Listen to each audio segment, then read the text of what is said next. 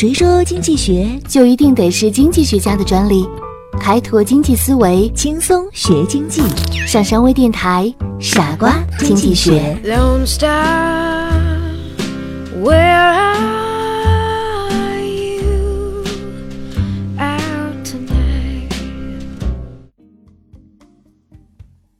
欢迎收听今天的傻瓜经济学，我是上山，让大家久等了。今天呢，我们聊一聊消费陷阱，难抵天然的诱惑。洗发水呢，我们每个人都要使用，而在电视上，我们经常可以看到大肆宣传的易洗黑之类的洗发水。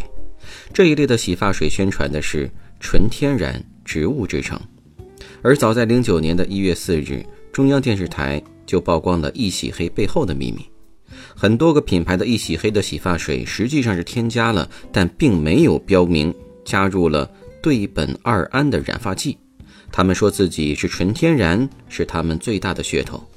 如标称为“首领一洗黑草本精华洗护套装”，每盒售价一百六十八块钱，比市面上的普通洗发水贵上数倍。以天然之名对产品进行宣传，进而实施高价格销售，是商家经常使用的手法之一。天然食品流行的最重要的原因，就是因为由于不断有食品危害身体健康的信息出现，很多人认为天然食品会更好一些，于是商家应顾客之所需，市场上便大量出现了所谓的天然食品。消费者通过理性分析便可以知道，市面上怎么可能有这么多的天然食品呢？绝大部分的天然食品是假借天然的名字而已。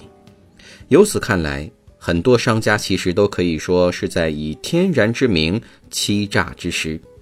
消费者在消费过程中一定要注意类似的消费陷阱。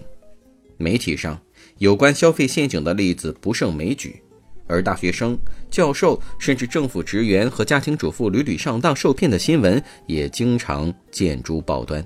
毕竟，消费者们还是肉眼凡胎。面对五花八门、形形色色的诈骗伎俩，可谓防不胜防。仔细研究一下那些形形色色的骗术，实际上并不复杂，也并不高明，多是一些草台班子的小儿科作品。但就是这样的弱智骗术，仍然会让高智商的大学生和专家们上当受骗。而消费陷阱为什么屡屡出现呢？首先是那些消费者们耳熟能详的名人们。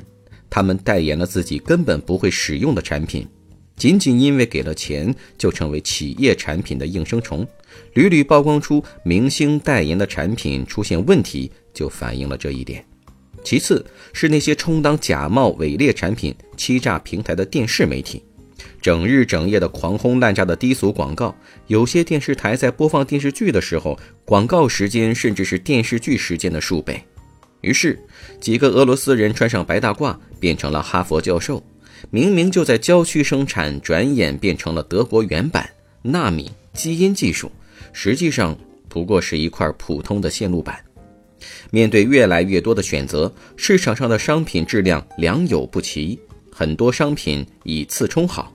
因此，在消费活动中，消费者应该用理性的经济学头脑分析、识别市场上的商家的各种行为，同时要了解各种产品的知识，尽可能的扩大自己对产品的知识面。